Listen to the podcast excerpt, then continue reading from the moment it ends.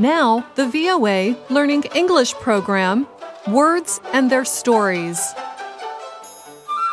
Each week, we tell about terms and expressions we use in American English. We often explore their meanings and explain how to use them in different situations. Today, we talk about something common to everyone around the world. Laughing is one of life's most simple pleasures. It is free. You can do it anywhere, and it makes you feel good. There is another thing you should know about laughter. Laughter is contagious. Like the flu, laughter can spread easily among people. Often, when we hear someone laughing in a crowded room or a packed train, for example, we start laughing too, even if we have no idea why. But unlike the flu, even a good hand washing will not protect you against breaking into a fit of laughter. Your eyes water, your heart rate goes up, and your face gets that beautiful laughter glow. In fact, many doctors say that mental health can affect physical health. You might even say laughter is the best medicine. However, laughter is the best medicine does not mean that you should not take medicine when you are sick. It simply means that having a positive outlook might help ease your troubles. People who use this expression are probably pretty happy people. Then there are those other types. You know, people who are always grumpy.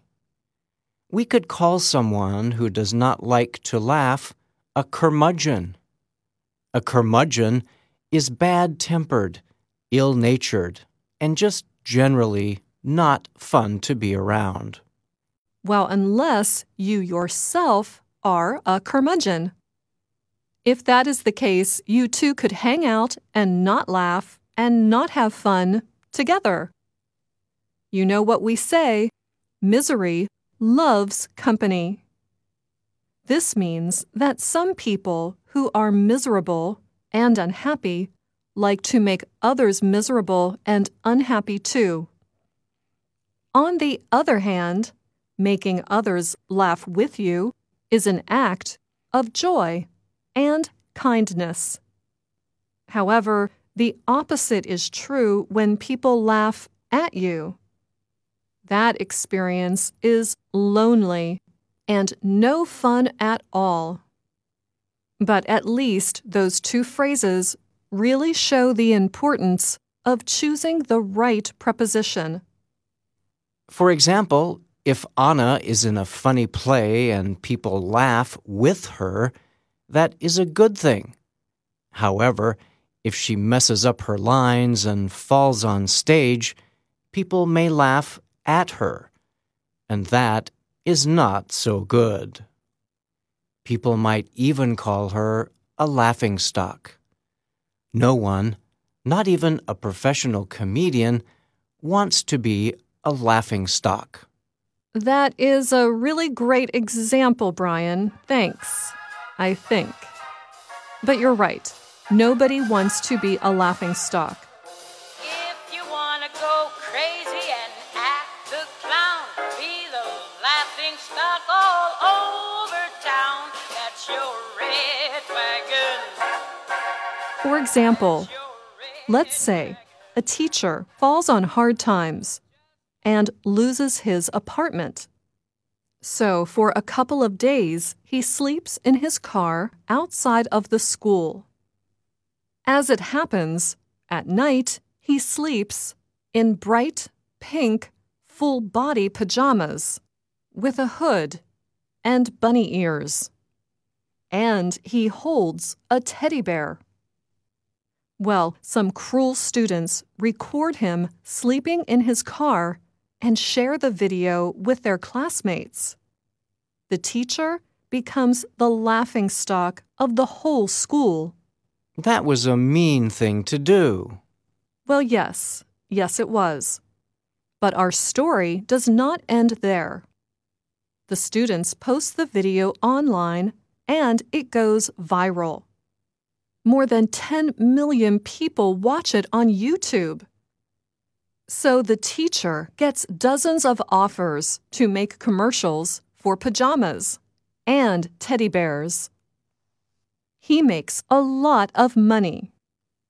Then he writes a best selling book on how to fall asleep anywhere, anytime. Good for him. But wait, Bryan, it gets even better. He stars in a movie based on his life The Teacher Who Slept in His Car. So, in the end, you could say the teacher definitely had the last laugh. When you have the last laugh, you end up winning when at first you were losing. Another way to have the last laugh is to simply laugh off a tough situation. It shows you just do not care. For example, if the teacher is a friend of yours, you could always tell him to just laugh it off. It may be difficult, but if you have the choice to laugh or cry, choose laughter. For one thing, you may inspire others to laugh too. That's right. As we also like to say, laugh and the world laughs with you. Cry and you cry alone. This means that people prefer to be around those who are happy and cheerful. Ella Wheeler Wilcox, a poet of the late 19th and early 20th centuries, penned this famous expression. In her poem Solitude, she writes Laugh, and the world laughs with you. Weep, and you weep alone. However, these days we do not usually say weep. So the expression now uses the word cry. Whatever you call it, weeping or crying, it is always better to laugh. To laugh. And that's Words and Their Stories. I'm Bryan Lynn. And I'm Anna Matteo.